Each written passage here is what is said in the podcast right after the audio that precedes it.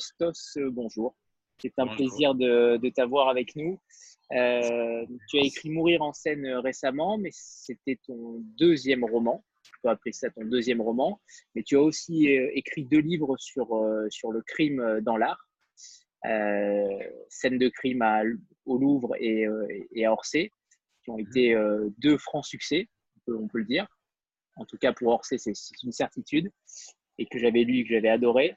Euh, est-ce que tu peux déjà nous parler de, ton parcours? On sait que, été, euh, tu as été avocat pénaliste pendant un temps. Euh, est-ce que tu peux nous parler donc de ton parcours et comment tu, es devenu écrivain? Avec plaisir.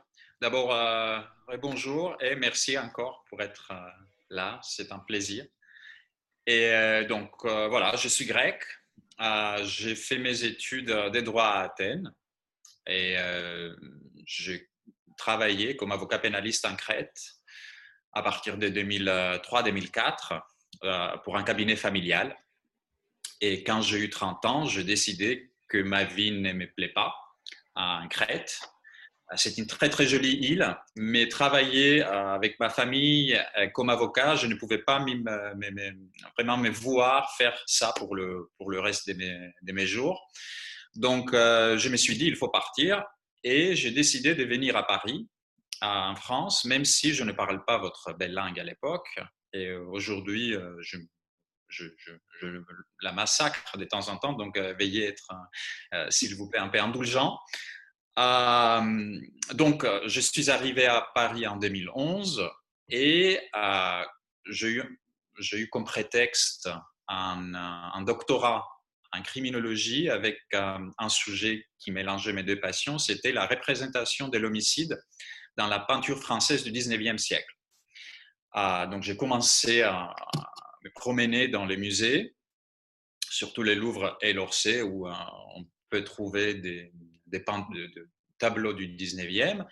Et je me suis dit, pourquoi pas faire quelque chose euh, qui n'a rien à voir avec mon doctorat, que je n'ai jamais eu, parce que j'ai commencé à écrire d'autres choses.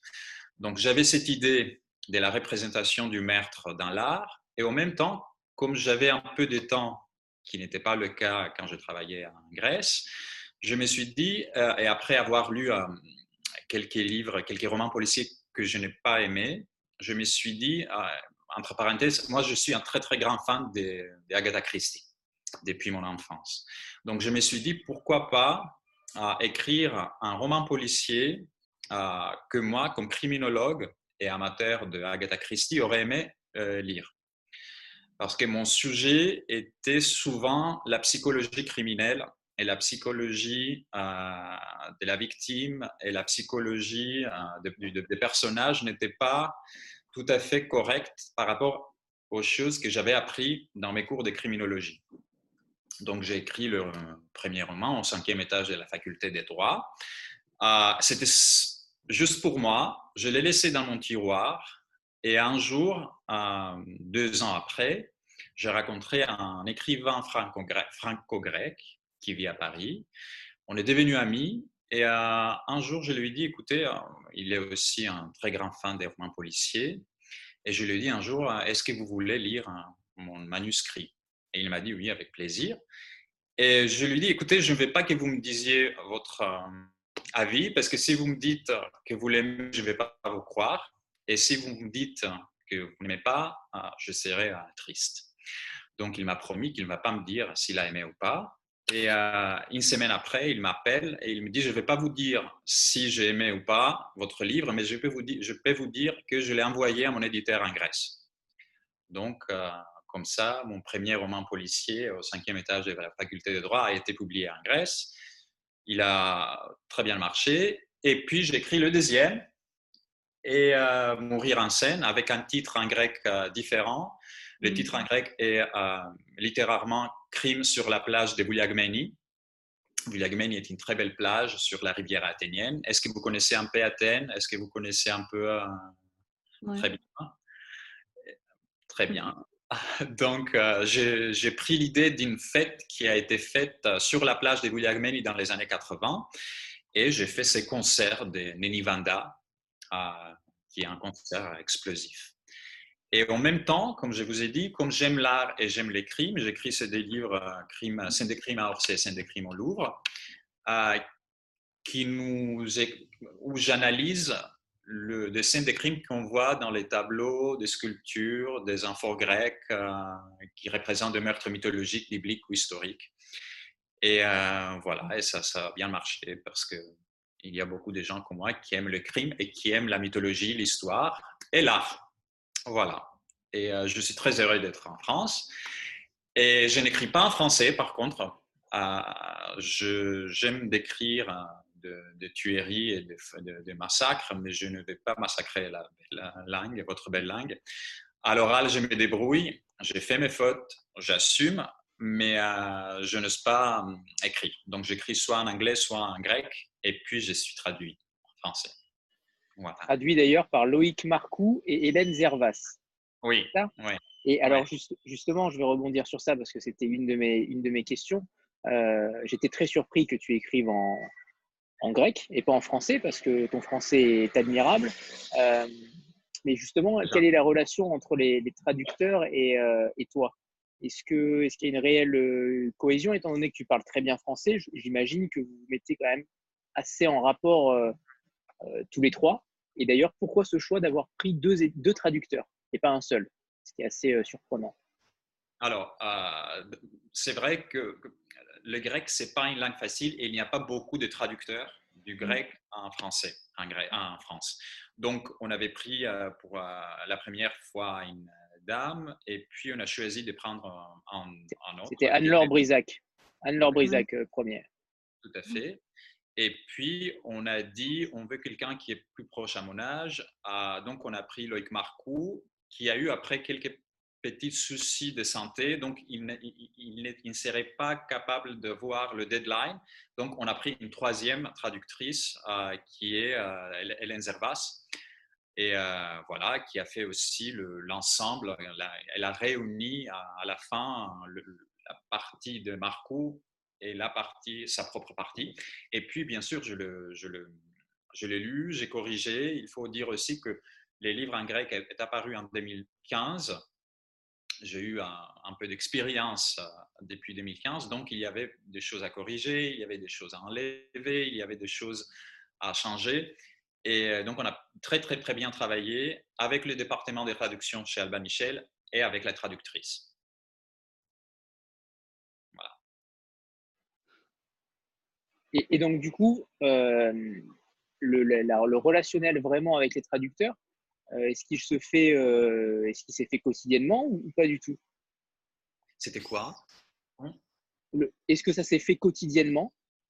Non, euh, c'était partie par partie. À chaque fois qu'il y avait une partie, parce que mes livres sont dans trois parties, donc à la fin de chaque partie, il m'envoyait euh, le 80, 100 pages, et j'ai corrigé, et en même temps, il continuait la traduction, et à la fin, euh, j'ai vu la totalité, et j'ai travaillé avec la, chef du département des traductions chez Alba Michel, et on a tout révisé, on a tout vu ensemble, parce qu'il y a des, choses que même si je me débrouille à l'oral, il y a des choses, des, nuances que je n'ai pas, que je ne comprends pas. Et il fallait m'expliquer si cette phrase veut vraiment dire ce que je voulais dire. Eva euh, Mais sinon, c'était une expérience. Et chaque fois, c'est une expérience très enrichissante. Et euh, ça, me, ça me rend un peu plus euh, courant et ça, ça me fait plaisir. Vas-y, Eva. J'ouvre le bal des questions qui, je pense, vont être nombreuses ce soir. Bah déjà, bonsoir Christos. Bonsoir Eva. Ça fait plaisir d'avoir un live avec toi ce soir. Donc moi, je t'ai découvert euh, justement à l'occasion de ce live. je connaissais ton nom, mais je n'avais pas encore euh, lu un de tes romans. Et j'ai lu Mourir en scène, qui m'a beaucoup plu. Donc je suis encore plus ravie d'être là. Et euh, donc mourir en scène, comme tu l'as euh, dit un petit peu au début, effectivement, euh, commence avec un concert. Donc le, personnage principal est, une pop star, on va dire, une grande chanteuse, donc inspirée aussi d'une grande chanteuse en Grèce. On en avait parlé sur Instagram. Et je voulais savoir en fait pourquoi ce choix de euh, de mettre en scène justement euh, une chanteuse et notamment une chanteuse bah, inspirée d'une grande star grecque. Est-ce que c'était un hommage par rapport à cette chanteuse? Est-ce que tu avais, euh, tu parlais tout à l'heure d'art, est-ce que tu avais envie d'explorer le monde de la musique? Enfin voilà, je voulais savoir ce qui t'avait poussé en fait à écrire ce livre qui mettait en scène une chanteuse. Alors, il faut dire d'abord que je suis tout à fait d'accord avec Oscar Wilde qui disait que chaque homme doit tuer ce qu'il aime. Donc, euh, cette euh, chanteuse, il y a une chanteuse grecque des pop qui n'est pas très connue euh, en France. Elle, n'est pas Nana Mouskouri, elle s'appelle Anna Vissi, mhm. qui est une chanteuse qui a aujourd'hui 65 ans. Elle a une carrière de, 50 ans aujourd'hui. Mhm. Et elle est, imaginez, une chanteuse entre Dalida et Mylène Farmer. C'est un peu la Madonna grecque, quoi. Tout à fait. Elle est la Madonna grecque. Mhm. Donc, le titre Mourir en scène, c'était un hommage à Dalida ou pas? Alors, c'était un hommage à Dalida euh, et c'était mon éditrice euh, qui l'a choisi euh, parce que moi, je connaissais cette chanson, mais elle n'était pas dans, ma tête. Tu vois, et comme je vous ai dit, le, titre en grec, c'est Crime sur la plage de Gouliarménie, un peu à la Gata Christie encore, Crime sur le soleil, Crime sur les Nils, Meurtre sur les Nils, etc. Donc, euh, j'ai écrit ces livres. C'est vraiment un hommage, un hommage à cette femme que j'aime beaucoup, qui a beaucoup d'humeur, de humour aussi. Euh, tu as vu, on se tutoie, je crois, dans oui. Voilà. Euh, tu as vu, il y a même une photo avec la version grecque d'elle, avec un regard dans mon profil Instagram, avec un regard, tu m'as tué, tu vois, je, je, suis un peu fâché avec toi. Mais elle a été adorable. Et euh, sinon, l'inspiration pour ces livres était une chanson d'Anna Vissi des années 80, euh, dont le titre en grec est un, comme un meurtrier maniaque et qui parle de quelqu'un qu'aujourd'hui on définit comme un stalker, un harcelaire. C'est une femme, Anna Vissi, qui chante et qui dit Je te suis partout, je t'envoie des lettres, je t'envoie je, t'appelle juste pour, pour écouter, ta, euh, respirer et tu vois, tu, avec chaque pas que tu fais, euh, c'est moi qui meurs. Donc, euh, et j'ai pris cette chanson et j'ai créé cette petite chanson à la fin euh, de ces livres. Et c'était l'inspiration. Et voilà, je voulais alors rendre hommage à Anna Vissi, je voulais rendre hommage à Agatha Christie, comme je fais avec tous mes romans policiers. Et je voulais m'amuser aussi. Donc, j'espère que les lecteurs s'amusent aussi avec ces petits d'eau, avec ces petits roudanites euh, à la grecque.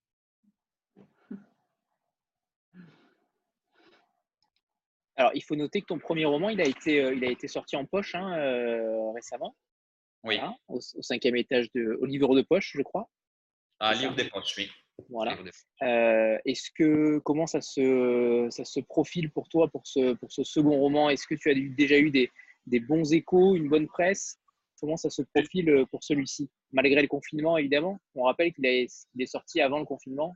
Il est sorti dix jours avant le confinement et avec, avant la fermeture des librairies. Donc, ce n'était pas le, meilleur moment. Euh, le lancement a été annulé. Euh, tous les salons ont été annulés. Je devrais aller au Canada pour un festival des livres. Ça a été annulé. annulé pardon. Donc, c'est très difficile pour, les écrivains qui ne sont pas euh, très connus, qui ne sont pas de best-sellers, euh, de, vous voyez, d'être présents pendant cette période. Parce que c'est vrai que le, les maisons d'édition et les libraires, pour survivre après ces coups euh, de deux mois et demi, mettent en scène et en avance les best-sellers. Mais je crois, j'ai eu beaucoup de, heureusement grâce à vous, grâce aux gens qui aiment les livres et qui aiment aussi les réseaux sociaux, qui aiment Instagram, j'ai eu euh, euh, assez de, chroniques sur Instagram. J'ai eu un peu de presse et j'espère qu'avec euh, l'été, comme ça se passe en Grèce, ça se passe pendant l'été, ça aura un peu plus de presse avec, voilà, pour, pour les livres. J'ai eu un très très bon article pour la parution du livre au Canada euh, qui m'a fait vraiment, qui m'a beaucoup touché, euh, dont les titres étaient euh, un roman grec, un polar grec à l'Agatha Christie. Donc pour moi, c'était un honneur vraiment très très grand. donc j'espère et je, je, croise mes doigts que tout va bien se passer. Bonsoir Christos. Alors moi, je voulais que vous nous parliez un petit peu de votre enquêteur, de Christophoros Marcou. Donc j'aimerais savoir en fait quelle part y a-t-il de vous en lui? Déjà le surnom, j'imagine. J'imagine que ton surnom fut Marcou, euh, j'imagine. Oui, alors euh, quand je voulais utiliser un autre nom, qui est mon nom, parce que je viens d'une famille euh, politique en Grèce, je viens d'une famille en Crète assez présente, j'utilisais mon alias qui était Christophe Marcou. Donc, j'ai pris cet alias et j'ai créé ces personnages qui a beaucoup de traits des moi, mais après, il faut dire que je mets un peu de moi dans tous les personnages de mes romans, comme je mets aussi un peu de tous les personnages que je connais dans, mes romans. Donc, euh, il aime beaucoup les romans policiers, comme moi. Euh, il a une euh, mentalité et il a un, sens de justice qui est très inné et qui, qui n'est pas seulement typique, mais c'est vraiment essentiel. Et puis, il aime Maria Callas, qui est mon cas aussi. et puis, il est un peu plus, euh, disons, euh, distant que moi. Moi, j'ai des amis, j'ai un appartement qui est plein de, choses. Oui, euh, pas vite comme le sien. Oui, oui, oui. Louis, il est très spartiate. Il est très. il, ne se sent pas chez lui, chez lui, mm. parce que son vrai, sa vraie maison, son vrai chez lui, c'est le mm. département d'homicide à Athènes. Donc, il y a des traits, mais il n'est pas vraiment mon alter ego. Euh, disons qu'il euh, il est un, mix, un mélange de moi et de, des amis, de, policiers que je connais. Voilà, c'est un personnage que j'apprécie. Et c'est un personnage qui, euh, et je joue avec ça un peu dans les livres, qui n'aurait jamais cru qu'il peut être le protagoniste d'un roman policier parce qu'il n'est pas drogué, il n'est pas alcoolique, il n'est mmh. pas noir, il ne fume pas, il, euh, il est un peu trop normal, quotidien, voilà, trop simple si vous voulez. Et euh, j'aime jouer avec ça. Et je joue encore plus dans le troisième. Et après, dans le quatrième, il y a un peu, on découvre un peu un côté noir qu'on n'a pas toujours aperçu chez lui. C'est ce qui te distingue, pardon. Pardon. Vas-y, Pauline. aussi avec, euh, avec Vera aussi. J'aimerais bien que vous nous parliez d'elle également. Alors, Vera c'est, euh, est inspirée par une amie et une camarade de mon, de mon master de criminologie. Ah, son apparence physique, ses idées euh, de la gauche. Ah, c'est vraiment une amie. Dans le premier livre, alors j'étais inspiré par elle. Et puis, comme ça se passe souvent avec les personnages fictifs, elle a pris sa propre vie. Donc, euh, dans le troisième, on voit, dans, le deuxième, on voit qu'elle est là. Le troisième, qui est un hors-série qui se passe sur une île grecque, n'a pas de personnage récurrent. Et dans le quatrième, elle est là aussi. Mhm. Mais je me suis dit euh, que tous les trois, quatre livres, je vais me débarrasser de quelques, personnages d'une façon ou d'autre pour donner place euh, pour, aux, nouveaux personnages. Vera, pour l'instant, elle reste, mais je ne sais pas si elle reste pour longtemps ou euh, si elle disparaît et puis elle revient. Euh, comme, euh, comme, ça se passe dans la vie. Et parfois, il y a des amis avec qui on est très proche et un jour, quelque chose se passe, soit dans la vie personnelle, soit dans la vie professionnelle, et il y a une, une coupure et ça revient après. Tout à fait. Merci beaucoup, Christophe. Merci à vous, Pauline. Rita? Oui, bonjour Christophe, bonjour bonjour à tous. Alors, euh, ma question, c'est, euh, enfin, je me permets euh, de, de, te poser une question concernant, je te tutoie. merci. Alors, je, te, je, me permets de te poser une question concernant ton métier actuellement.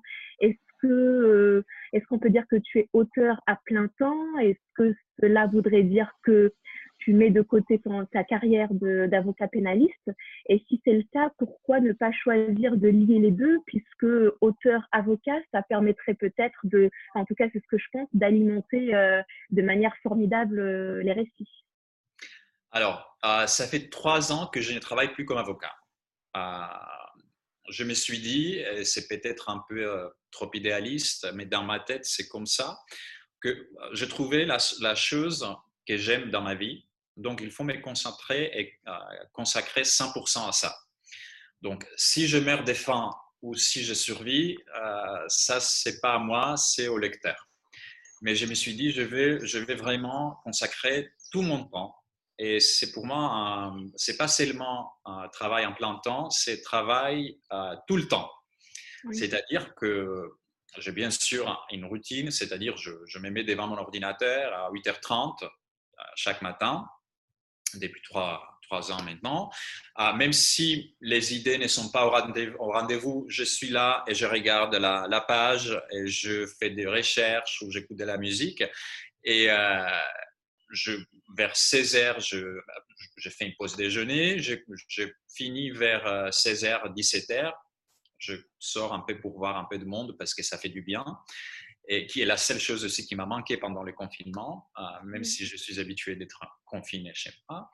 Et puis, euh, je vois des amis, mais toujours dans ma tête, il y a des idées et, je cherche des solutions. Et euh, c'est plutôt quand je ne suis pas devant mon ordinateur que les solutions viennent.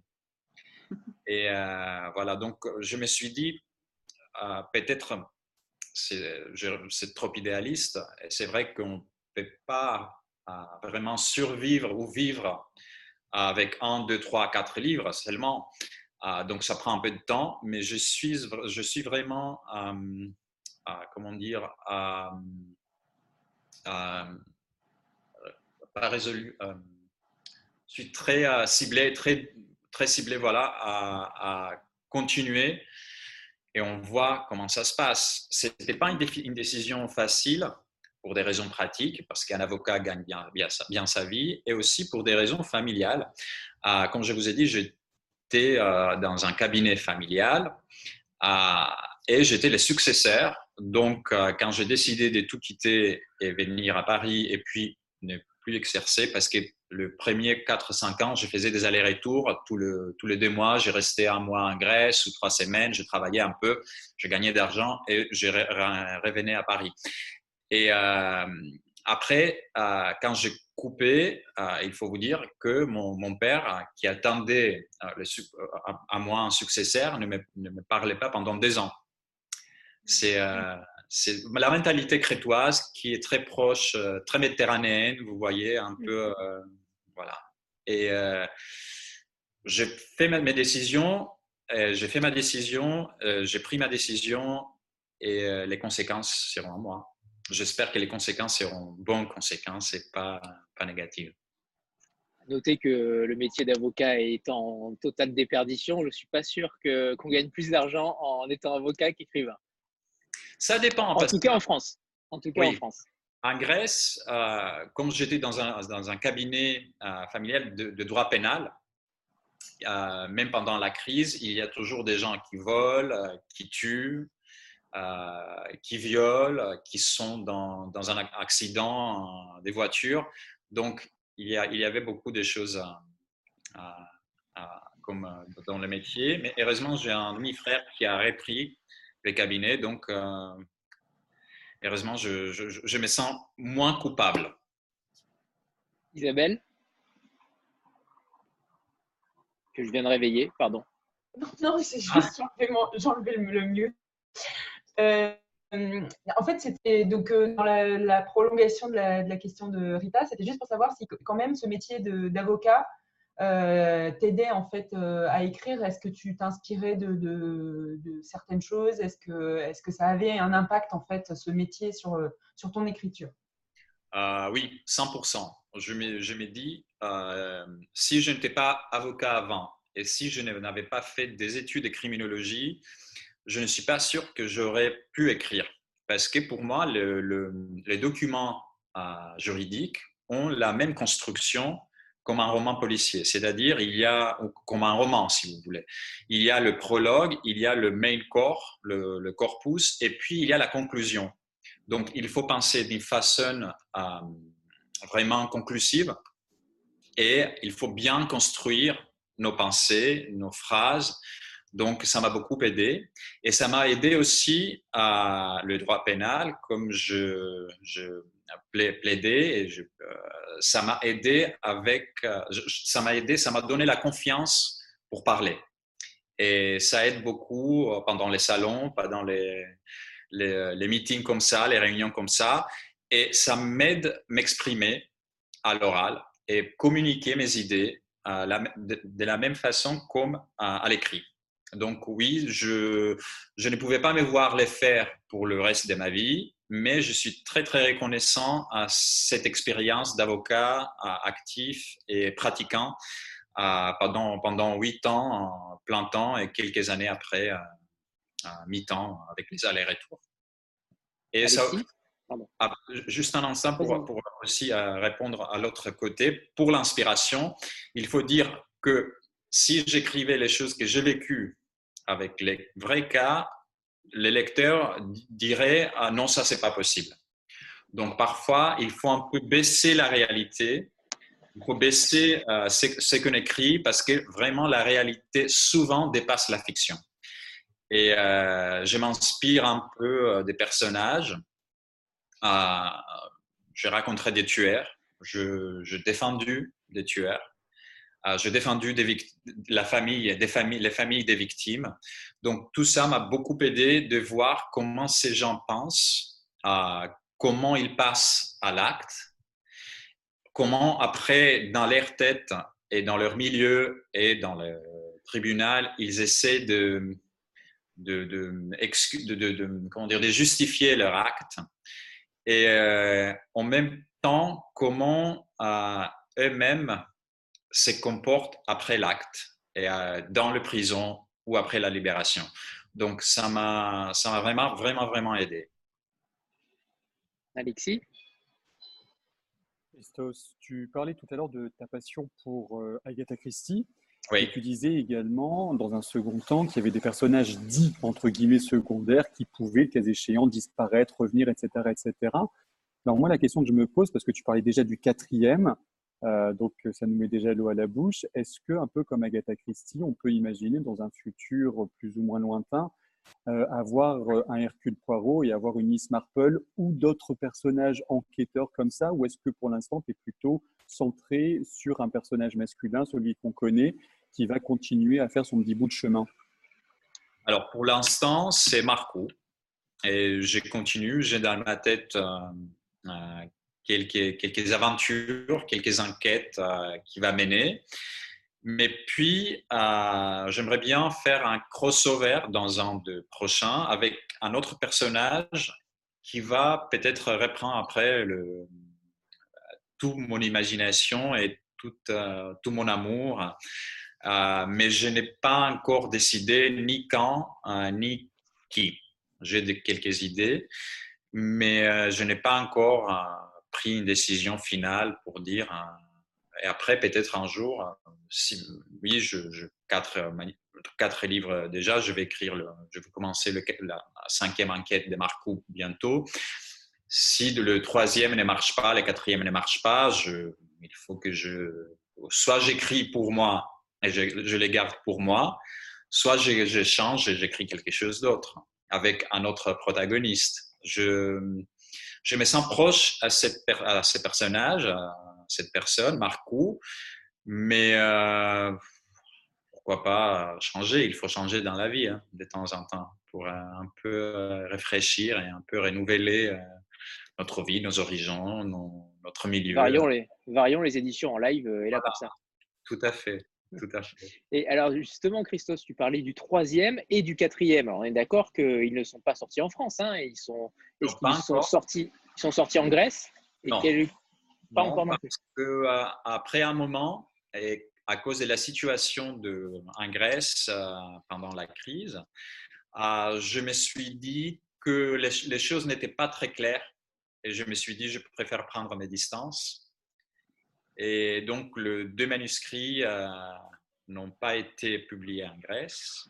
Je suis, maintenant en train de négocier pour le troisième et le quatrième et avec une maison d'édition et euh, j'attends la note de lecture de chez Alban Michel pour voir euh, si on continue et comment on continue.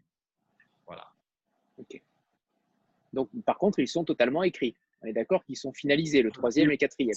Oui, oui, ils sont totalement écrits. Le troisième est un hors-série, comme je vous ai dit, c'est-à-dire que Marcou est la seule, le seul personne, euh, la seule personne, le seul personnage récurrent, parce que ça se passe pendant ses vacances, juste après l'événement de l'enquête d'Eneni sur une île grecque. Et il y a un milieu de jet set international et il y a un meurtre là-dedans. Et puis le quatrième, qui est le troisième de la série, ça se passe après ses vacances, début septembre jusqu'à novembre, en Grèce, à Athènes. Voilà, et c'est un peu plus personnel et un peu plus euh, noir, entre guillemets, mais ah, on, découvre un côté de Marco qu'on ne connaissait pas jusqu'au. Beau teaser. Voilà. Merci. Eva? Oui, je suis bavarde ce soir. Euh, Christos, tu parlais, tu as pas mal parlé d'Agatha Christie. Tu disais que comme ton personnage principal, euh, tu es amateur de romans policiers, de polar, t'en lis beaucoup. Euh, justement, bah, quels sont, à part Agatha Christie, les autres auteurs qui soit ont été tes influences ou sont ton plaisir de lecture quand tu lis des polars? Alors, Sachant que si tu réponds énigme Mankel, tu as un bonus. Ah, ah, ah. Écoute, écoutez, euh, j'aime beaucoup la littérature, euh, le whodunit de, de, Golden Age, comme on dit, de, de l'époque euh, d'or, c'est-à-dire entre les deux guerres. et j'ai découvert très récemment, ça fait un an, et je le conseille à tout le monde si vous ne, connaissez, vous ne la connaissez pas, une femme qui était très connue, qui a été même une, très aimée par Agatha Christie elle-même. Elle est une Canadienne qui a vécu aux États-Unis, qui a produit beaucoup, beaucoup, beaucoup de choses et qui est totalement oubliée aujourd'hui, qui s'appelle Margaret Miller, euh, qui a produit dans les années 40, 50, 60, 70. Elle a gagné de Edgar Allan Poe euh, avec son, son euh, livre que je trouve vraiment magnifique qui s'appelle, euh, qui n'existe pas en français pour l'instant, s'appelle euh, The Beast in View. Avec une idée qu'aujourd'hui, euh, on peut très bien comprendre depuis les premières pages qu'est-ce qui se passe, parce que ça s'est déjà fait plusieurs fois depuis, depuis la publication de ces livres. Mais qui, à l'époque, c'était une révolution pour les genres et qui a vraiment la fin, la la phrase la plus belle que j'ai jamais lue dans un roman policier pour euh, la fin. La dernière phrase est très poétique et euh, très très belle. Et donc voilà, Margaret Miller. Et sinon, je suis, je, j'aime euh, beaucoup Raymond Chandler, qui est un peu plus dur qu'Agatha Christie. j'aime de, de, français contemporain, j'aime beaucoup Vargas. Et euh, voilà, et il y a aussi Marc Harris, le grec, euh, euh, que j'aime beaucoup. livre d'ailleurs. Voilà, qui est plutôt social que Houdanit anglo-saxon. C'est, c'est vraiment très social et il est très sympathique aussi. Et Marc Harris, si vous, connaissez, si vous ne connaissez pas, il y a la trilogie de la crise, par exemple, qui est vraiment dans la société grecque de la crise. Je disais qu'il est, considéré euh, le euh, grand maître de la littérature policière contemporaine. Euh, quand j'ai commencé à écrire des romans policiers en 2014 en Grèce, il n'y avait pas un milieu de, de grecs qui, qui écrivaient et qui écrivent pour la Grèce parce qu'on ne peut pas imaginer qu'en Grèce, il y a par exemple des tueurs en série. Donc, on peut imaginer qu'il y a des tueurs en série en Suède, en Norvège, je ne sais pas où, qui n'est pas le cas parce que vraiment, euh, apparemment, la criminalité en Suède ou en Norvège est euh, plus basse que la criminalité en Grèce ou en France. Mais on ne peut pas imaginer que dans notre euh, pays, dans notre milieu, il peut y avoir de, tueurs en série. Donc, les lecteurs grecs n'aimaient pas, jusqu'à il y a quelques années, lire sur euh, deux écrivains grecs. Mais ça fait trois ans, je crois, que maintenant il y a vraiment une, des, romans, de, écrivains qui écrivent des romans policiers, qui écrivent des romans policiers grecs et qui ont un succès en Grèce. Et je suis très heureux pour ça. Est-ce qu'on peut rebondir juste est-ce qu'on peut rebondir justement sur cette littérature grecque? Alors, on a un lien particulier avec les éditions Cambourakis qui publient énormément d'auteurs grecs. Est-ce que tu lis toi-même de la littérature grecque? On ne parle pas de thriller ou de policier, évidemment, mais de la littérature grecque comme Axioti, comme, comme d'autres Pas du tout. Alors, j'ai lu beaucoup moins actuellement que quand j'étais en Grèce, mais euh, j'écris de, j'ai lu de classiques, entre guillemets. J'aime beaucoup Kazantzakis, euh, qui est crétois comme moi. Euh, j'aime, et j'aime beaucoup la littérature grecque ancienne, parce que chaque fois que j'ai lu et j'ai relu les mythes, j'ai beaucoup lu pour le livre dans l'Orsay et le Louvre, parce que vous savez que pendant des siècles, les, les, artistes ont été inspirés pour euh, les, par de, des sujets des mythologies grecques. Donc, quand il y avait un meurtre mythologique, il fallait trouver la source. Donc, euh, je suis plutôt les deux, trois, quatre euh, dernières années dans la mythologie grecque et la littérature grecque ancienne que la littérature contemporaine.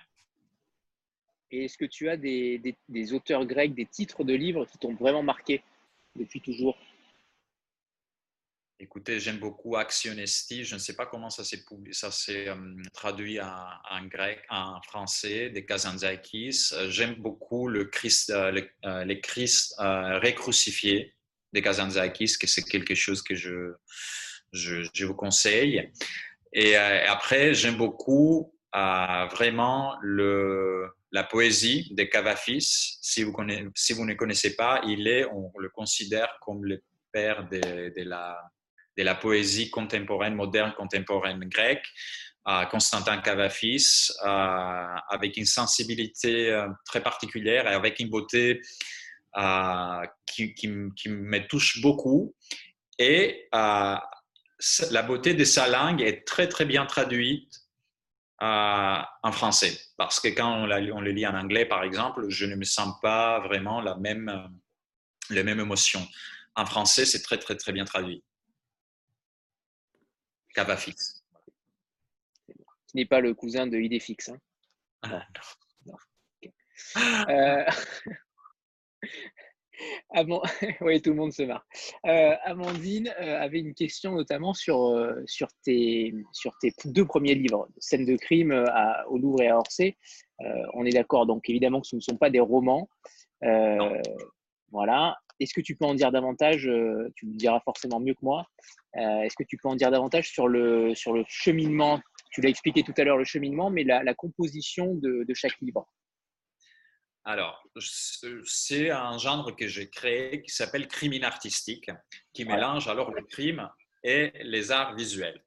Euh, dans le Louvre, dans l'Orsay, dans tous les musées, euh, il y a des tableaux, des enfants grecs, des sculptures qui représentent des crimes mythologiques, comme on a dit, bibliques et historique. Donc, c'est ce que j'ai fait avec les Louvres et l'Orsay, et je l'ai fait aussi avec un musée euh, américain. J'avais donné les manuscrits juste avant le confinement, donc je ne sais pas qu'est-ce qu'on va faire.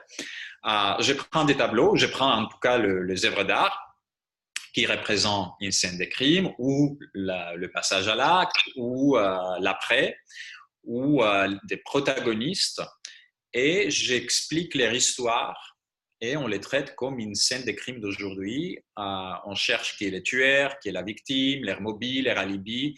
Et chaque fois, avec chaque euh, chapitre, je parle d'un phénomène criminologique, euh, criminel et criminologique.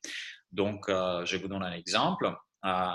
avec la méduse, dans l'Orsay, il y a un, tableau magnifique de Lévi Durmer qui s'appelle La vague violente ou la méduse, qui nous montre euh, la méduse, euh, si vous voulez, je peux vous le montrer, qui nous montre euh, la méduse. Tout le monde connaît la méduse comme un, un monstre. Attendez, je le trouve. Alors, il faut savoir que qu'on s'est rencontré avec Christos au Festival du Polar à Saint-Laurent-du-Var et que j'ai eu le droit que j'ai eu le droit à une présentation orale de tout ce que tu faisais. Ouais, et, justement, est-ce que est-ce que c'est ce format-là avais plu et est-ce que tu comptes le, rééditer euh, dans tous les festivals où tu passes? Alors, ça dépend de, des organisateurs de, festivals. Mais moi, j'ai beaucoup aimé. Et c'était une visite guidée. On avait des reproductions de quelques tableaux. Donc, je faisais euh, le guide et j'expliquais aux visiteurs ce qu'on voyait. Donc, avec Méduse, qui est un personnage que j'aime beaucoup, parce qu'il faut vous dire que je suis fasciné par les femmes qui tuent. Euh, on parle des tueuses en série, parce que euh, seulement, selon le FBI, d'abord, 85% des tueurs en série sont des hommes. Euh, seulement 15% sont des femmes, donc elles sont encore plus fascinantes.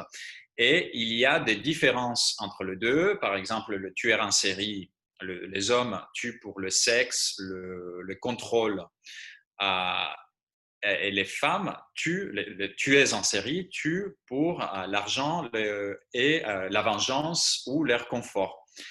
Mais il y a une chose qui est comment dans la population masculine et féminine des tueurs en série, 70% au moins des tueurs et des tueuses en série ont vécu dans leur enfance ou dans leur très jeune âge un, épisode sexuel traumatisant. Donc, avec l'histoire des méduses qu'on connaît comme un monstre, je cherche si elle a, parce qu'elle est, selon Bia, elle est une, une, tueuse en série, elle a deux ou trois victimes avec un temps euh, entre le, deux passages à l'acte.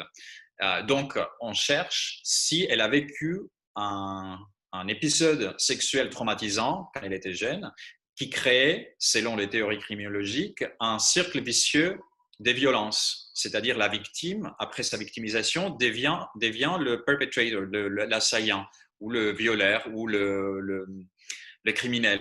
Donc, euh, selon la mythologie grecque, la Méduse était une très jeune, très belle fille qui était connue pour sa chevelure blonde, dorée, et qui, mais être, être beau ou belle à l'époque était très dangereux parce que ça peut attirer l'attention des dieux. Donc, Méduse était la prêtresse d'Athéna et Poséidon l'a vue, elle a voulu, et Poséidon, Poséidon a violé Méduse dans les temples d'Athéna. Athéna, elle est furieuse parce que son temple a été désacré. Et comme elle ne peut pas attaquer le violeur parce qu'il est un autre un, dieu, qu'est-ce qu'elle fait? Elle punit la victime. Comme on fait aujourd'hui dans quelques pays comme l'Inde ou l'Arabie saoudite, où la victime est punie aussi. Donc, elle a transformé la belle en monstre. Et dans ce tableau que je vous ai montré, c'est l'instant où la belle se transforme en monstre et où la victime se transforme en, meurtrière. Et donc, je fais des choses comme ça. Je joue, euh, on joue un Cluedo ensemble dans les musées. Je m'amuse. Et euh, voilà, c'était euh, quelque chose qui a beaucoup plu et que, maintenant, après avoir écrit ces livres et avec, après avoir connu les histoires des protagonistes mythologiques, bibliques ou historiques, chaque fois que je visite un musée, je trouve toujours des meurtres. Et euh, parfois sont les mêmes, euh, parfois avec une représentation totalement différente. Et je vous donne un autre exemple. Euh, si je suis bavard, vous me dites que j'arrête.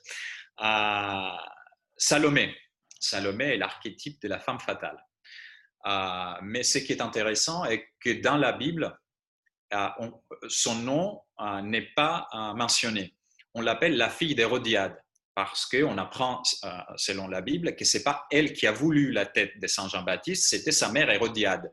Donc, Salomé est, selon la source, une fille obéissante au vouloir de sa mère, mais pour nous, à cause des artistes qui l'ont euh, représentée pendant des siècles comme la femme dangereuse, la femme fatale, elle est devenue, voilà, la femme fatale. Et il y a euh, dans le Louvre ce tableau magnifique, euh, si je le trouve, je vous le montre, qui nous montre la vraie nature de Salomé, c'est-à-dire une fille qui n'est pas dangereuse et qui ne regarde même pas le, sa, récompense. Vous voyez, c'est Salomé avec la tête de Saint Jean-Baptiste. Il y a une main, une main qui lui donne à la tête, fraîchement découpée, mais elle, elle ne regarde même pas. Et en même temps, les mêmes sujets, il y a un, un, portrait, un tableau magnifique dans le Met avec Salomé qui nous montre son côté séductrice noire, la femme qui a pu avoir la tête de cet homme à cause de sa sexualité. Et ce qui m'a toujours fasciné, il y a dans la, le Bible, dans la Bible une autre femme qui a utilisé sa sexualité aussi, qui a, fini avec une tête tranchée d'un homme, mais elle, elle est devenue l'héroïne, la meurtrière héroïque, et l'autre, elle est devenue la femme fatale, la femme dangereuse. Je vous parle de Judith. Donc, Judith, l'un côté, Salomé, l'autre côté, sont presque la même chose, mais c'est les jurys qui décident chaque fois et qui donc qui mettent les étiquettes. Et ça, j'ai trouvé moi fascinant. Et j'essaie de l'expliquer tout ça dans les deux livres euh, qui mélangent l'art et l'écrit. Désolé, euh, je, je. Voilà. Non, mais non, c'est parfait. Et donc, euh, voilà, si, une femme désire un dîner avec vous, on sait exactement ce qu'elle ce qu'elle devra faire, en tout cas, qu'elle devra commettre pour l'avoir. Euh, Mariti oui, alors moi en fait, euh, je suis plutôt curieuse du, du processus euh, depuis euh, comment se faire publier en Grèce pour ensuite donc se faire publier en France, c'est-à-dire un, auteur grec vivant en France, mais publié en Grèce, puis après republié en France. Je me disais comment, comment ça s'était passé ce processus? Est-ce que ça n'avait pas été difficile d'intégrer un polar en Grèce en France en fait Alors, en, Grèce, le premier livre a été vraiment euh, publié par hasard, disons. Euh, comme je expliquais, c'était grâce à un ami qui a envoyé ce, manuscrit qu'il a beaucoup aimé à son éditeur. Donc, le premier livre a été publié comme ça, le deuxième après. Donc, euh, on est en, 2015 ou en 2016. J'ai un ami français qui est publié chez Albin Michel et qui a une maison sur une île grecque. Donc, euh, je l'ai visité et on est allé, on, allait ensemble sur la plage et euh, je lui montrais, ah, regarde, c'est lui lit euh, mon livre. Ah, voilà, c'est lui dit mon livre. Donc, il a vu que le livre avait un, un succès. Donc, il m'a dit, écoute, peut-être je peux parler chez Albin Michel parce que je cherchais un éditeur en France. Je vis, en France. Euh, je suis ici 11 euh, mois et demi par an. Donc, euh, it makes sense. C'était logique pour moi. Donc, il a donné les livres, les deux livres à, à chez Albin Michel. Comme ils ont écrit en grec et il n'y a personne qui lit le grec chez Albin Michel, ils ont fait une note de lecture très détaillé. Euh, il y avait une vingtaine de pages pour euh, chaque livre en, disant ça, ça, ça, ça, ça. Et donc, ils ont, ils ont pris les deux livres. Et euh, voilà, la, la belle aventure en France commence. Et les livres, les livres de musée, je les avais écrits en anglais. Et donc, c'est beaucoup plus facile pour un éditeur, le passage, dans ces cas, de lire en anglais que, lire en, grec. Édité aux éditions Le Passage. Comment? Aux éditions Le Passage. Hein. oui, oui, les scènes des crimes au Louvre et Orsay sont aux éditions Le Passage. Euh, Isabelle? Chaque fois, il faut que je démute. Euh, oui, alors c'est une question. Euh, si tu sais pas, il n'y a pas de souci. en fait, c'est parce que juste le dernier livre que je viens de lire, c'est Circé de Madeleine Miller. Et je voulais savoir si tu connaissais cette autrice. Et qui revisite aussi un peu la mythologie, enfin qui la revisite, qui, qui l'explique euh, d'une manière très moderne. Et euh, du coup, je trouve, enfin, ça, ça, a des résonances par rapport à ce que tu nous dis euh, sur ta façon d'appréhender aussi la mythologie et l'histoire en général. Voilà. Alors, je ne l'ai pas lu encore, je l'ai acheté. Je l'ai dans ma bibliothèque, mais je n'ai pas encore lu. J'ai lu l'année dernière, l'été dernier, un livre qui s'appelle Les chansons de, des filles, je crois, euh, The Song of the Girls, si je ne me trompe pas, qui, est, qui, qui raconte euh, la guerre des Trois euh, par Chrysis. Chrysis, je vous rappelle, est la fille qui a été enlevée par Agamemnon et qui a causé la, fureur de Achille, avec qui commence l'Iliade. Donc, à pardon, pas. Donc, je, l'ai beaucoup aimé. Donc, après ça, j'ai acheté euh, Circé, mais je ne l'ai pas encore lu. C'est vrai qu'il y a une tendance de révisiter un peu euh, la mythologie grecque Et euh, j'aime beaucoup le faire dans les livres qui mélangent l'art parce que c'est vraiment tous les crimes qu'on peut lire dans les romans actuels sont déjà dans, la mythologie grecque. Et toutes les explications, toutes, je ne sais pas, tous les mobiles.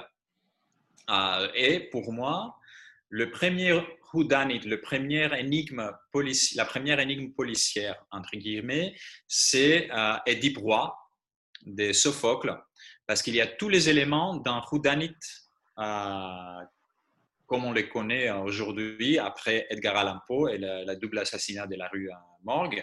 Je vous donne euh, les éléments. C'est un crime non résolu, euh, un détective ou un policier qui cherche la vérité, des soupçons et un cercle fermé des suspects. et on pense euh, que c'est lui parce qu'il y a des, éléments. Non, après on dit que c'est un autre. Et à la fin, on a la révélation, la solution. Et tous ces éléments, on les trouve dans Édipe euh, roi euh, de Sophocle, avec un twist à la fin parce que le détective Édipe, qui est le roi de, Thèbes, qui cherche qui a tué son prédécesseur euh, Laios, découvre que c'est lui qui l'a tué. Et il n'est pas seulement le meurtrier, mais il est aussi un, un, patricide, parce qu'il a tué son propre père. Donc je trouve que tout commence avec la mythologie gréco-romaine, et euh, aujourd'hui on voit des choses, euh, je vois des choses sous ces filtres. Anaé J'ai enlevé le micro. Euh, bah, bonjour Christophe, bonjour à tout le monde. Alors tout d'abord, je vais dire que je suis ravie de vous voir parce que ça fait plusieurs fois à chaque fois qu'il y a des choses organisées avec Albin Michel et j'ai, euh, je suis maudite. Enfin, une fois j'étais en Grèce dans votre magnifique pays et d'autres fois j'ai toujours un truc de prévu.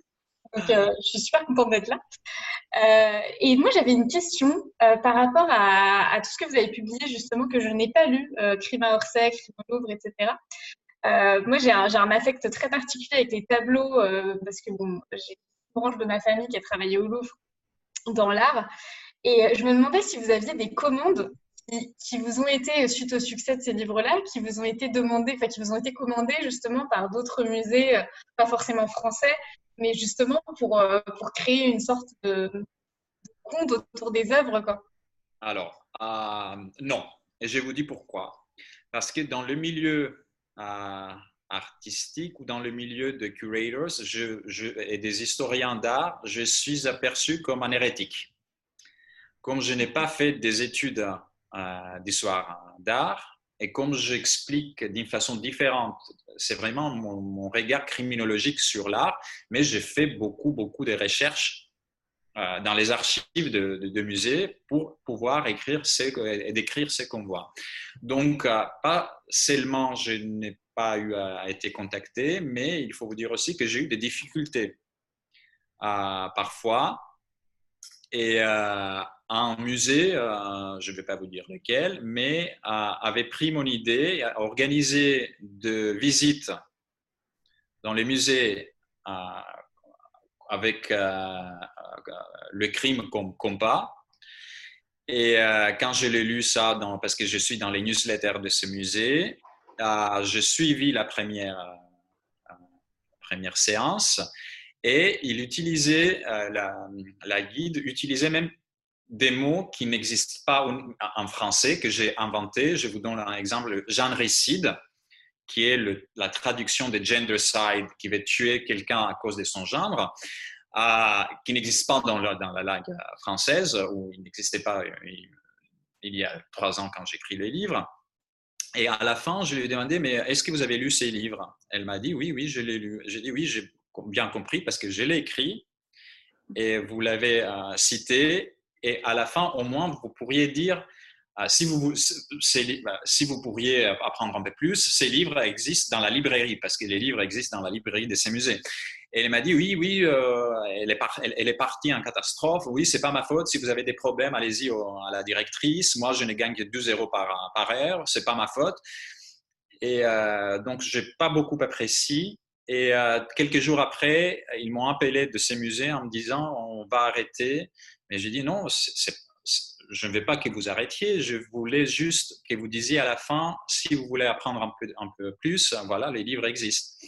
Donc, euh, non, je n'ai pas été contacté par, d'autres musées, mais le troisième musée dont j'écris, qui est un musée américain, a, beaucoup aimé l'idée quand je ai présenté, mais je ne suis pas convaincu le livre sera publié parce que les Américains, au moins avec les lecteurs et le public français qui est très cultivé plutôt, qui est très ouvert, on peut parler de, de l'assassinat comme un des beaux-arts. Parce que personne, je crois, ne va euh, tuer quelqu'un d'autre et dire voilà, j'ai lu un livre qui dit que l'assassinat est un des beaux-arts. Et c'est pas moi qui le dis, c'est euh, Thomas de Quincy. Mais les Américains sont un peu plus compliqués. Même si c'est très facile à acheter une arme à feu juste au coin de, chez nous. Euh, le fait que je parle et je présente l'assassinat comme un des beaux-arts, ça peut créer des problèmes. Donc j'attends la, réponse et je vous dirai. En tout cas, je, euh, non, je n'ai pas été contacté par euh, d'autres musées pour les faire, mais j'ai fait beaucoup, beaucoup de, conférences au musée. Et il y a beaucoup de directeurs des musées, des petits musées en France ou des plus grands musées, euh, par exemple le musée des beaux-arts à, Lyon, euh, pendant le Quai du Polar euh, il y a deux ans, m'avait invité pour faire une visite virtuelle sur une salle de conférence avec les œuvres d'art qui représentent des meurtres dans les musées. Donc, ils étaient très ouverts. mais ce n'est pas tout le monde comme ça, malheureusement. J'en profite, Christos. Euh, est-ce que tu peux nous préparer le petit extrait du livre? Tu l'as pris, c'est bon? Oui, oui, c'est là. Écoutez, euh, je n'aime pas la façon dont j'ai lis euh, en français, donc veuillez, excuser encore mon accent. Mais alors, Anthony voulait que je vous lise quelque chose en français, et puis je vais vous lire la même paragraphe, c'est ça, Anthony, en grec. Voilà, je, vais vous lire trois paragraphes euh, de Mourir en scène. Je vous mets un peu dans les contextes si vous n'avez pas lu. Euh, donc, on est dans la loge de Nenivanda, qui est la, star grecque, qui est euh, la star grecque absolue.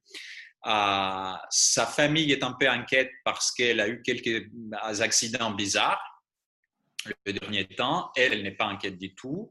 Donc, Vera, qui est la nièce entre parenthèses, on avait des problèmes avec les relations familiales entre la Grèce et la France. C'est différent. Alors, en grec, la cousine de ma maman est ma tante, qui n'est pas apparemment le cas en France.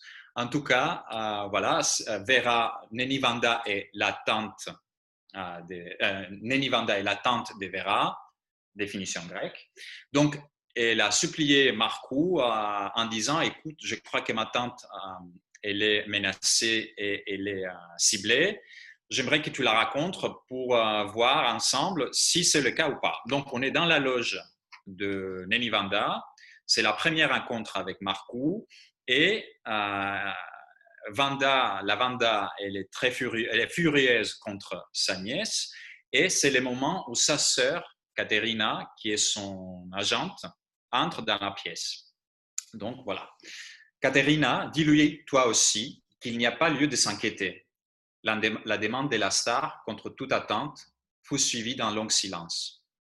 Puis, l'agent regarda sa sœur avant de se tourner vers Marcou et de lui dire d'une voix hésitante Si vous m'aviez posé la question il y a quelques heures, je vous aurais dit que Nenny a raison. Même après son accident de voiture, je vous aurais affirmé que tous ces incidents n'étaient qu'une série de coïncidences. Mais depuis cet après-midi, euh, je ne suis plus vraiment sûr que les hasards expliquent tout. Face au regard éberlué de sa sœur, la managère s'approcha de Marcou, sortit un bout de papier de la poche arrière de son pantalon et le lui tendit. Il le déplia, l'examina. C'était une feuille de format A4, barrée par deux mots imprimés en lettres capitales à l'encre rouge toujours vivante. Voilà, ça c'est la version française. Et je vais vous lire alors la version grecque de la dernière du dernier paragraphe. Euh, mon accent en grec, c'est un peu mieux, je vous assure. Εκείνος το κράτησε για λίγο στα χέρια του, το περιεργάστηκε, και έπειτα το ξεδίπλωσε αποκαλύπτοντας μια λευκή α4 σελίδα. Η επιφάνεια του χαρτιού τραυματιζόταν μονάχα από ένα σύντομο κείμενο, δύο κόκκινες, τυπωμένες με κεφαλαία γράμματα λέξεις. Ακόμα ζεις. Voilà. Bravo. Oh, oh, J'ai l'impression que c'était euh, c'était, euh, la langue de Tolkien. Ah, oui, je, je m'en doutais. Ouais. Ouais. C'est- Vous savez, les anglo-saxons ont, ont une expression euh, qui dit It's all Greek to me. Et vous, comme nous, on dit c'est du chinois. Mm. Donc, en grec aussi, on dit c'est du chinois. Euh, mais les anglo-saxons disent euh, c'est les grecs. Alors, je t'ai préparé une petite interview, Christos. Je ne fais pas ça souvent, je fais ça que, que pour les auteurs dont je me sens proche. Euh, une interview fin de phrase. Donc, c'est-à-dire que je commence le début de la phrase et tu la finis avec les mots qui te correspondent. Waouh, ok. On n'a pas prévu ça, donc euh, c'est intuitif euh, au possible. Alors, je commence. Depuis que je suis écrivain, Je suis heureux. si je devais changer de métier, à nouveau, je serais Écrivain de nouveau. le jour où j'aurai le Goncourt. Les bons cours, ça veut dire Le Goncourt, c'est le, c'est le Ah, plus grand Goncourt. prix, euh, Ah oui, le Goncourt. cours. J'ai entendu bons cours. Euh, alors, je ne suis pas sûr que les romans policiers euh, reçoivent les, les Goncourt. Alors, Ah, on en il- parlera tout à l'heure, justement. Ouais, Ouais. On en parlera tout à l'heure Ouais, par rapport donc, à Pierre Lemaître, qui, euh, qui, euh, qui l'a eu, Oui, ouais, mais en sortant, du, en sortant du style policier. oui. oui, je serais surpris. Voilà la, la fin de cette phrase. Et, euh, et Nicolas Mathieu, il s'était considéré comme un roman noir, hein, son, son roman Oui. où il a eu. Oui, Et un tu veux commencer à faire à manger Ouais, mais Ah, euh, pas policier, euh, vraiment euh, avec une enquête. euh, ouais, mais c'était un, Et- un très bon noir. Ouais. Et Catherine, euh, oui, oui, fais-nous à manger, hein, Catherine. Euh, si je ne pouvais plus écrire, Je, je trouverais une autre façon de m'exprimer. si je devais m'exiler, j'irais. J'irai où? La Grèce est exclue. hein. C'est trop facile. C'est trop facile, oui. Et puis, je suis sûr que je n'aimerais pas être euh, m'exiler, en Grèce. Mais euh, je peux vous dire que je ne, voudrais pas être exilé dans la campagne parce que je suis vraiment urbain. J'aime euh, le, bruit de la jungle urbaine. Donc, je m'exilerai euh, au centre-ville d'une grande ville. Voilà. Donc, pas Limoges. hein. Limoges, pourquoi pas?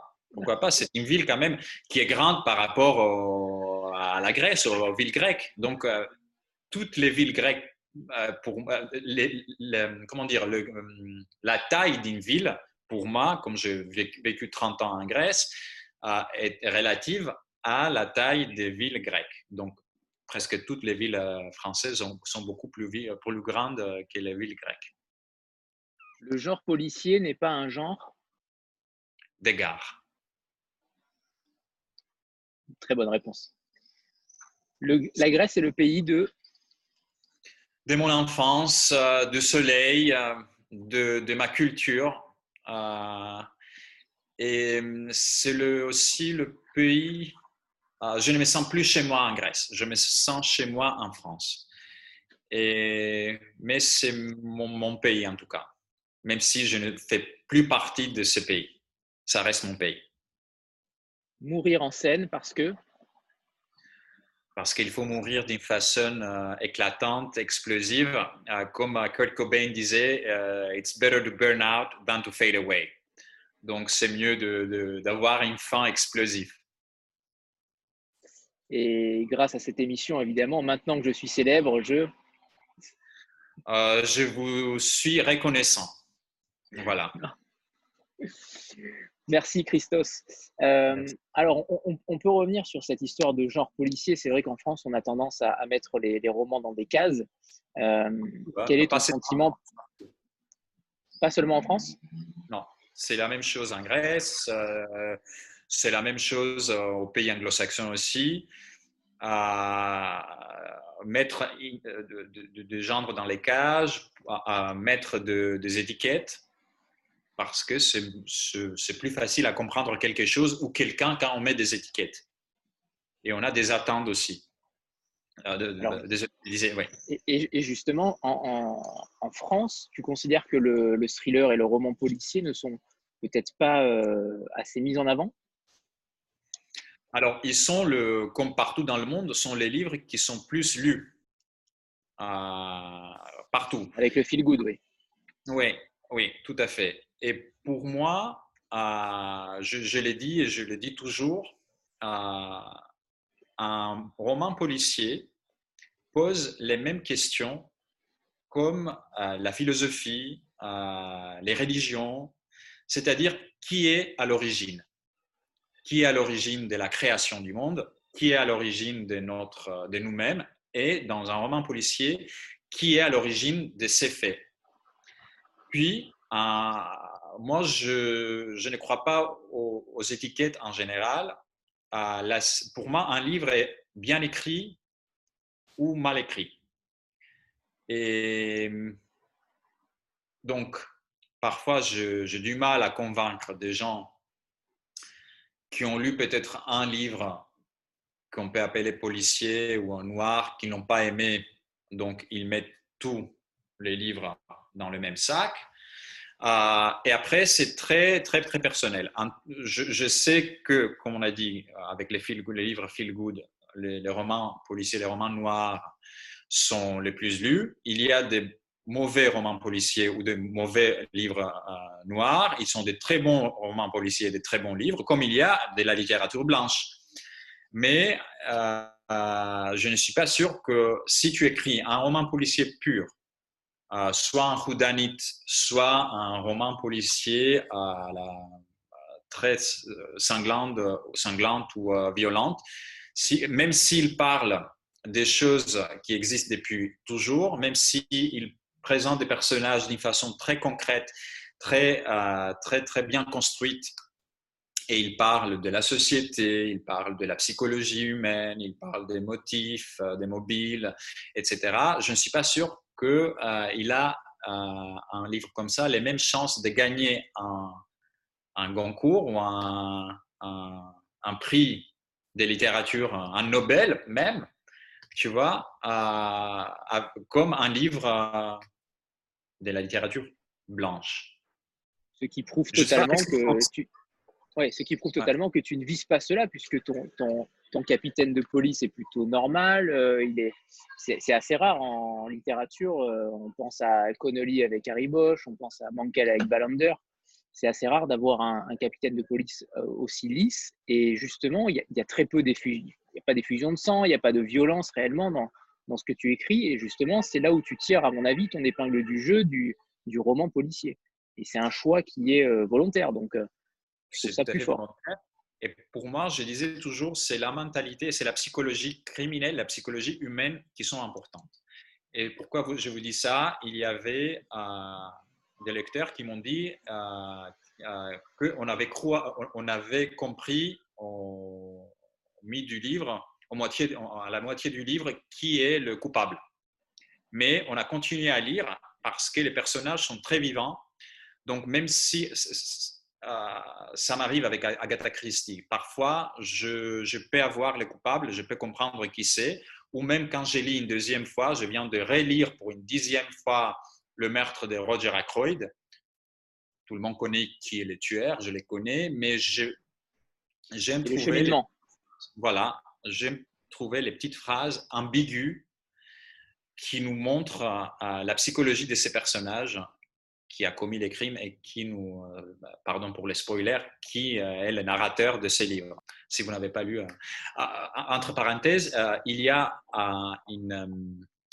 un livre des années 90 de Bayard qui s'appelle Qui a tué Roger Ackroyd, qui, nous, qui veut prouver et qui m'a convaincu que Poirot s'est trompé dans cette histoire parce qu'il il commence à être un peu vieux, il commence à perdre un peu sa tête, il a des illusions et le vrai coupable, c'est quelqu'un d'autre. Donc j'ai beaucoup aimé euh, euh, ces livres aussi. Mais voilà, euh, pour moi l'important, c'est la psychologie et qu'est-ce qui se cache derrière les actes. Toujours, quand on fait quelque chose, quand on passe à l'acte, il y a une raison, sauf si on n'est on n'est pas responsable pour nos actes. Après, il y a une autre, une autre, un autre département. Ah, voilà. Et sur la couverture, Christos, est-ce que tu es, tu es intervenu? Je ne sais pas comment ça se passe euh, réellement chez Albin, mais euh, le, la couverture n'est pas citée, donc je, je pense que ce n'est pas un travail de graphiste ou, euh, ou d'un autre artiste. Mais est-ce que tu es intervenu dans cette couverture? Je crois qu'il est. Pas trouvé... Ouais, oui, j'ai pas trouvé le nom. Ah, c'est Théodo. Ah, pardon, autant pour moi. Camille de Lorient. Voilà, c'est un ami. Et euh, c'est ah, lui ben qui a fait la couverture que, que j'ai beaucoup aimé. Et euh, je, trouvais, euh, je l'ai trouvé très parlante. Et c'est vraiment. J'aime beaucoup cette couverture. Je ne sais pas qu'est-ce que vous, vous pensez. Il nous reste une minute. Est-ce que vous aimez ouais, avant, on peut continuer. ouais, ça recoupe, mais il y, a, il y, a, quand même deux taches de sang qui, qui descendent du micro. C'est, je pense que tout le, le, le, visuel est là, quoi. Voilà. Le petit détail qui fait la couverture, qui est très dalidesque, hein, on peut le dire. Hein. Oui, euh, on voulait, euh, on était entre mourir en scène et mourir sur scène. On n'a pas pu avoir mourir sur scène pour des raisons euh, légales. mais après aussi, je crois qu'en scène, il y a un petit clin d'œil dans la totalité du, livre et ça fait je ne sais pas. Il y a plus de rythme. Ouais, dans, le, dans le titre, il y a plus de rythme de mourir en scène que mourir sur scène, je trouve. Oui. Ouais. Je n'avais pas pensé à ça. Euh, est-ce qu'on pourrait parler du plan du livre? Est-ce que tu fais comment tu travailles en fait? Est-ce que tu fais un plan avec euh, avec une, une, mise en scène en sachant dès le début euh, comment tu vas organiser le, le, roman? Ou tu fais ça plutôt de façon plus moins moins entre guillemets moins moins rigide? Alors depuis les débuts, je sais qui est la victime, qui est le tueur et les pourquoi. Donc je commence mon parcours, mon schéma avec mon, ma destination. Et j'ai tous les, euh, tous les personnages. Après, euh, quand j'écris, il y a des choses qui se passent, il y a des nouveaux éléments qui s'ajoutent, il y a des éléments qui ne sont pas assez euh, importants quand je les vois écrits que dans ma tête. Donc, le, les points du début sont les mêmes, la destination reste la même, mais les schémas, fait, euh, j'ai fait des, détours, j'ai fait de, j'échange, donc euh, voilà. Et parfois, quand, euh, quand je prends, j'ai une expression, j'ai une phrase, j'ai une citation dans ma tête, je crois que ça va être un paragraphe et je continuerai. Et ça peut faire grâce ou à cause de cette citation ou de cette pensée, deux, trois chapitres. Mais voilà, c'est comme ça que je, j'écris. Et euh, ça devient très organique à, partir d'un moment. Euh, ça devient très organique et les personnages prennent leur propre vie. Euh, parfois, je, suis sûr que leur comportement serait ou leur attitude serait telle et ils me surprennent parce qu'ils ont, ils, ont leur propre caractère à partir d'un moment et ils ont de, des réactions différentes, des, réactions que j'ai cru, au, début. Manon?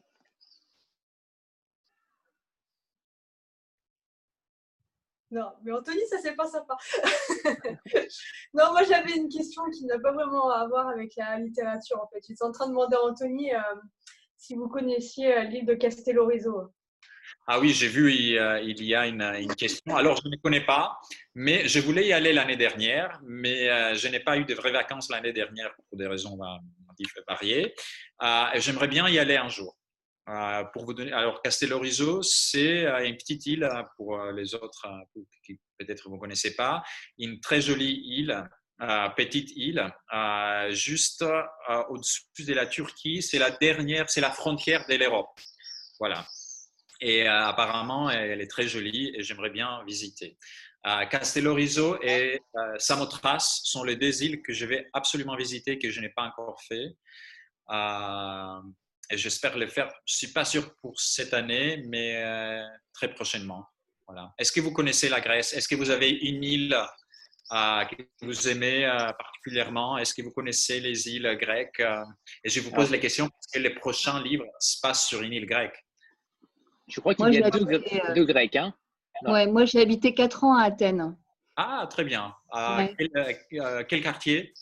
Euh, Katokifisia. Ah, pour l'heure. C'est très ouais, bon. Ouais, c'était le coin des Français, de toute façon. C'est très, très bien. Très bien. Euh, vous, avez, vous visitez Athènes maintenant de temps en temps ou euh? Ça fait cinq ans que je suis partie. Euh, ça me manque énormément. Et nous, il y, avait, il y avait une île qu'on aimait beaucoup, c'était Sifnos. Alors, Sifnos, je ne connais pas. C'est une de mes îles que, oui, c'est une des îles que je ne connais pas. Il n'y a pas encore trop, trop de monde. Oui, c'est vrai. Mm. C'est de la Grèce à la Belgique, ça doit être dur. Hein C'était très dur, oui. j'ai eu beaucoup de mal. Les six premiers mois, je, je, bassinais tout le monde avec la Grèce. Euh, je parlais de la Grèce, d'Athènes tout le temps, tout le temps, tout le temps. Mais euh, moi, ça me manque encore énormément. Hein. Ça, fait dix ans qu'on est parti. Et, ouais. et j'ai, quand j'étais sur place, j'ai beaucoup cherché. Euh, je rebondis sur ce que tu disais tout à l'heure, c'est qu'en en fait, il n'y a pas beaucoup d'auteurs grecs qui sont traduits en français. J'ai mis beaucoup, j'ai été entre 2005 et 2009 et j'ai beaucoup cherché de la littérature euh, grecque euh, traduite en français et euh, c'est compliqué. les, les, quelques qui étaient traduits, c'est pas gay. Hein c'est vrai. Il n'y a pas beaucoup. Il y a Marc Harris qui traduit des romans policiers. Il y a euh, Vassilis Alexakis qui écrit en, français, lui. Oui. Il n'est pas. D'ailleurs, justement, je me demandais, est-ce que, puisque vous, vous parlez quand même euh, bien en français, est-ce que vous envisagez pas euh, de faire comme Vassilis Alexakis, une fois en français, une fois en, grec, d'écrire J'hésite, pour être franc. je vous dis pourquoi. alors, grec, c'est ma langue maternelle, alors c'est normal que j'écris en grec. L'anglais, je l'ai appris depuis mon enfance parce que tout le monde en Grèce parle anglais. Euh, anglais. Voilà. Euh, le français, euh, à l'école, il, fallait choisir entre l'allemand ou le français. Ah ouais? Comme ma mère était professeure de français, moi j'avais choisi l'allemand. Et donc, j'ai appris la langue sur place euh, grâce à la télévision, grâce à la radio, j'ai lu euh, en parlant avec des amis, mais je ne me sens pas assez fort et assez courant pour écrire. Euh, je, quand j'ai lu la littérature française, il y a souvent des nuances qu'il faut ouvrir le dictionnaire Larousse pour, mmh. pour comprendre. Donc, pour l'instant, même si je me débrouille à l'oral, même si je donne euh, mes conférences, je les fais en français. Ouais, c'est déjà pas mal. Hein euh, oui, oui, oui. Capable de, répondre à quelques questions, aux questions, aux interviews en français à l'écrit. Et je viens d'écrire un article pour un magazine qui s'appelle Alibi, euh, qui est de la littérature policière pour le deuxième, le deuxième volume. Mais je suis toujours très clair et j'ai dit, s'il vous plaît, euh, il faut corriger ce que j'écris. Parce que euh, c'est sûr qu'il y aura des fautes de syntaxe, euh, des fautes de grammaire. Donc, je, je, je, suis un peu... J'ai peur, voilà, pour l'instant. Après quelques années, on verra. Oui, ça peut être un objectif. Ouais. J'ai pas souvenir de t'avoir euh, corrigé beaucoup de fautes de l'interview que j'avais faite euh, il y a un an. Je ne crois pas avoir corrigé. Euh, je, ne pense même pas t'avoir corrigé. Hein. J'irai vérifier. J'irai vérifier. Non plus, mais tu te souviens que je t'avais dit, s'il te plaît, ne, laisse pas les textes comme ça, parce que il faut quand même vérifier que, que, je ne dise pas des bêtises. Je pense que même en français, tu écrirais mieux que certains écrivains. Je ne citerai pas de nom. avant, avant de se quitter, une dernière question.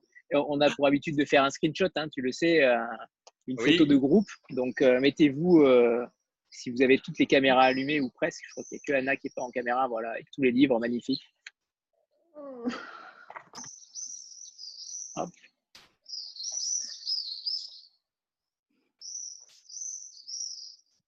Super, c'est bon, c'est noté.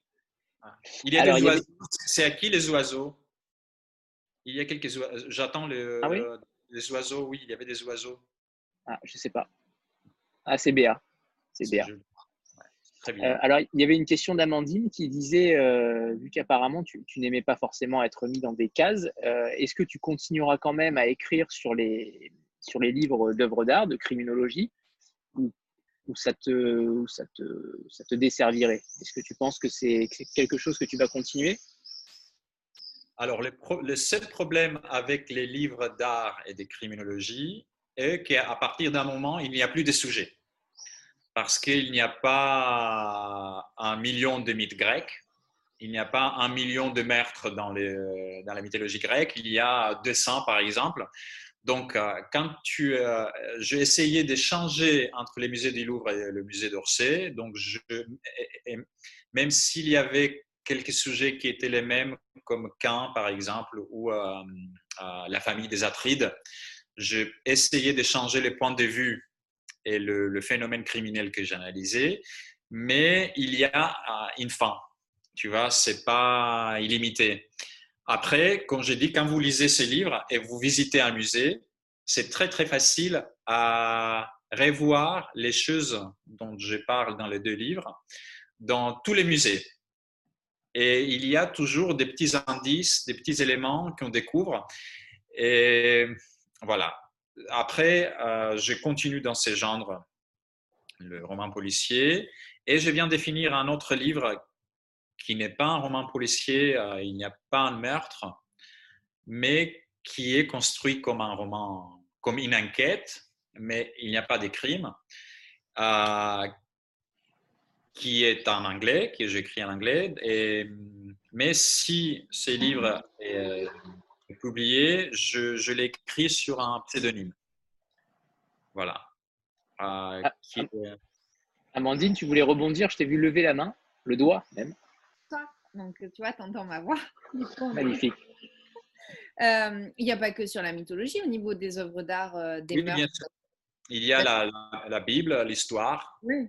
Donc après, le sujet est vaste au niveau des crimes, parce que c'est sûr que si tu te situes que vraiment sur la mythologie, et encore, je trouve que c'est quand même assez vaste par rapport aux crimes, mais il y a plein d'autres choses. Et c'est vrai que euh, moi, ce qui m'interpelle, c'est que quand Anthony m'a parlé de tes œuvres, donc je t'avais vu passer sur Instagram, mais euh, je ne connaissais pas du tout, euh, ça m'a interpellée, parce que moi aussi, je suis fan d'art et j'ai trouvé ça très intéressant. Et tu as beaucoup d'au- d'auteurs qui sont... euh, alors, je sais que tu n'aimes pas ça cataloguer, mais comme Frédéric Lenormand, avec euh, son, son auteur, c'est Nicolas Le Floch, enfin son, son héros, ou euh, non, c'est Jean-François Parot, ça, Nicolas Le Floch, et euh, c'est Voltaire pour euh, Le Normand. Et que toi, justement, tu serais dans, ce, dans quelque chose de spécifique avec euh, tes, tes meurtres sur les œuvres d'art, et je trouvais ça moi assez intéressant, par contre. il faut, il faut dire par rapport à ça que dans ma tête, il y a une distinction entre la, fiction. Euh, dans la fiction, je ne mêle pas euh, la, représentation, de l'art. Quand il y a des gens qui me, que, je que euh, je écris des livres qui euh, parlent de crimes qui sont dans les musées, ils me disent toujours ah comme Da Vinci Code. J'ai dit euh, non, c'est pas de la fiction, c'est vraiment une étude, si on peut dire. C'est des petites enquêtes de 3-4 pages par, par, œuvre- mais c'est pas de la fiction. J'essaie de trouver la vérité, entre guillemets, si on peut parler d'une vérité mythologique, biblique ou même historique. Euh, donc, d'un côté, il y a le crime et l'art, mais d'une façon vraiment pas, pas, de fiction, et l'autre côté, c'est la fiction qui n'est pas euh, basée sur l'art, dans, dans, dans ma tête, ma tête pour l'instant. hein. Après, ça peut changer. C'est bon, Amandine? Ouais. C'est- Merci. Ravi de t'avoir entendu. Alors, si, si personne n'a d'autres questions, on va se, on va se quitter avec euh, regret, mais il faut bien une fin, toute bonne chose a une fin. Euh, merci, merci Christos, euh, merci infiniment de ton temps et voilà, de ta générosité et, et de, te- de tout en fait. En réalité, de tout. Tu es, tu es un auteur euh, qu'on aimerait voir euh, plus souvent. Donc, euh, merci. Écoutez, Merci pour tout ce que tu as partagé, c'est clair. Merci beaucoup, Benoît. Merci, C'est Anthony. C'est moi qui vous remercie vraiment. C'est comme je vous ai dit, ma première fois avec Zoom. C'est la, et c'est grâce à l'initiative d'Anthony. J'ai beau- j'ai- j'ai passé un très très bon moment. Et euh, si vous voulez, on peut, on peut les refaire un jour avec un autre livre, etc. Avec Euh, grand plaisir. Et merci beaucoup pour tout. Ouais, merci à Merci toi, à vraiment. vous. Merci à toi surtout. Bonne soirée à tous. À bientôt. Bonne soirée. Salut à tous. Bonne soirée.